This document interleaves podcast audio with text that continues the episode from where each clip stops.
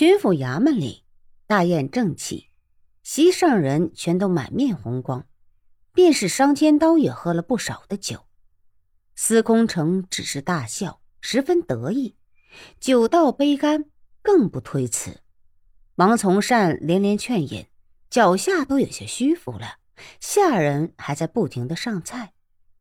王从善结结巴巴的道：“司司空大人。”这次立了大功，皇上和刘公公他们必定十十分高兴。今后的大人的好好日子可有的过了。来来来，下官先干为敬，请。吱的一声，又是一杯下了喉。正当众人在畅饮时，一个人直走了进来。走了到王从善身边，伏耳低了几句。那王从善听了之后，立时脸色大变，手中的杯子掉在了地上。你说的是真的？王从善居然同司空城、商千刀三个人同声问了同样一句话。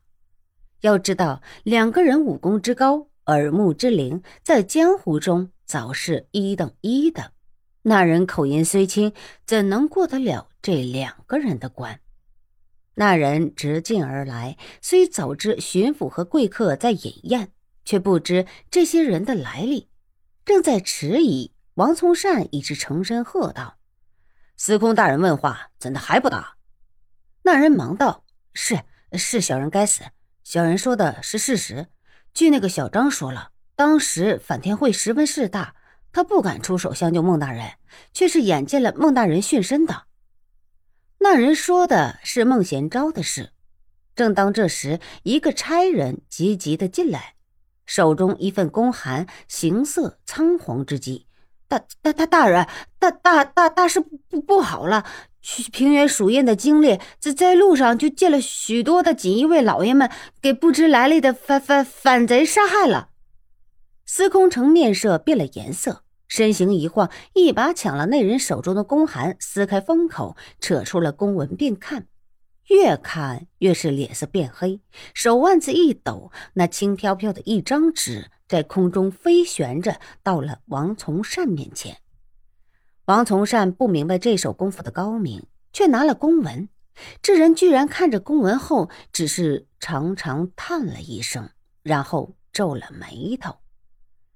传信的差人也不知司空城是什么来历，见这人假手夺了自己手中的信，心头是气急交加，正要发作，却想起了连巡抚大人都没有一点怪这人的心思，总算又压下了一口气。怔了半天，见这许多的人都有作声不得，只有商千刀吸过了一杯一杯的自斟自饮。总算又想起了巡抚大人是请了京城的锦衣卫老爷们喝酒，这才庆幸自己没有莽撞，只是忍不住说话了：“大人，这……”王从善发了一会儿怔：“你下去吧。”那听差一头的冷汗下去了。商千刀自顾倒了一杯酒，长长的叹了口长长的气：“哎。”好厉害的反天会呀！这回我们倒是半斤八两了，真是谁都没有半分的便宜。反天会这些年这么大的名头，倒也当真是名不虚传呐。司空城没出声，手下的人自不敢说话。王从善兀自发呆。司空城过了一会儿，也是长长的叹了口气：“唉。”在下在神机营里办事，孟大人在卫里办事，我们同是为朝廷出力。只是在下曾见孟大人平素为人有些急于功利，数次相劝于他，不想他果然在这上面受害。朝廷失一大将，大将的栋梁之才，可惜，可惜呀！这次同了他出京的众兄弟们，居然尽数遇害。反天会的实力确实不容人小看了呢。商千刀想了半天，却突然冒出了一句话：“小人真他娘的是醉了，方便方便，要告辞一会儿。”司空城没有说话，王从善想了一想，眼中现了一丝笑意。济南城巡抚衙门的大牢里，一向都是棘手卫森严，一直很多年都根本就没有人敢来夜行。于是十几个牢卒都放心的很，都聚在一张桌子前赌骰子。外面自有人巡视，他们在牢中反倒是件极闲的差事，落得了一晚的逍遥。只是他们死都想不到，今天晚上居然有人来了。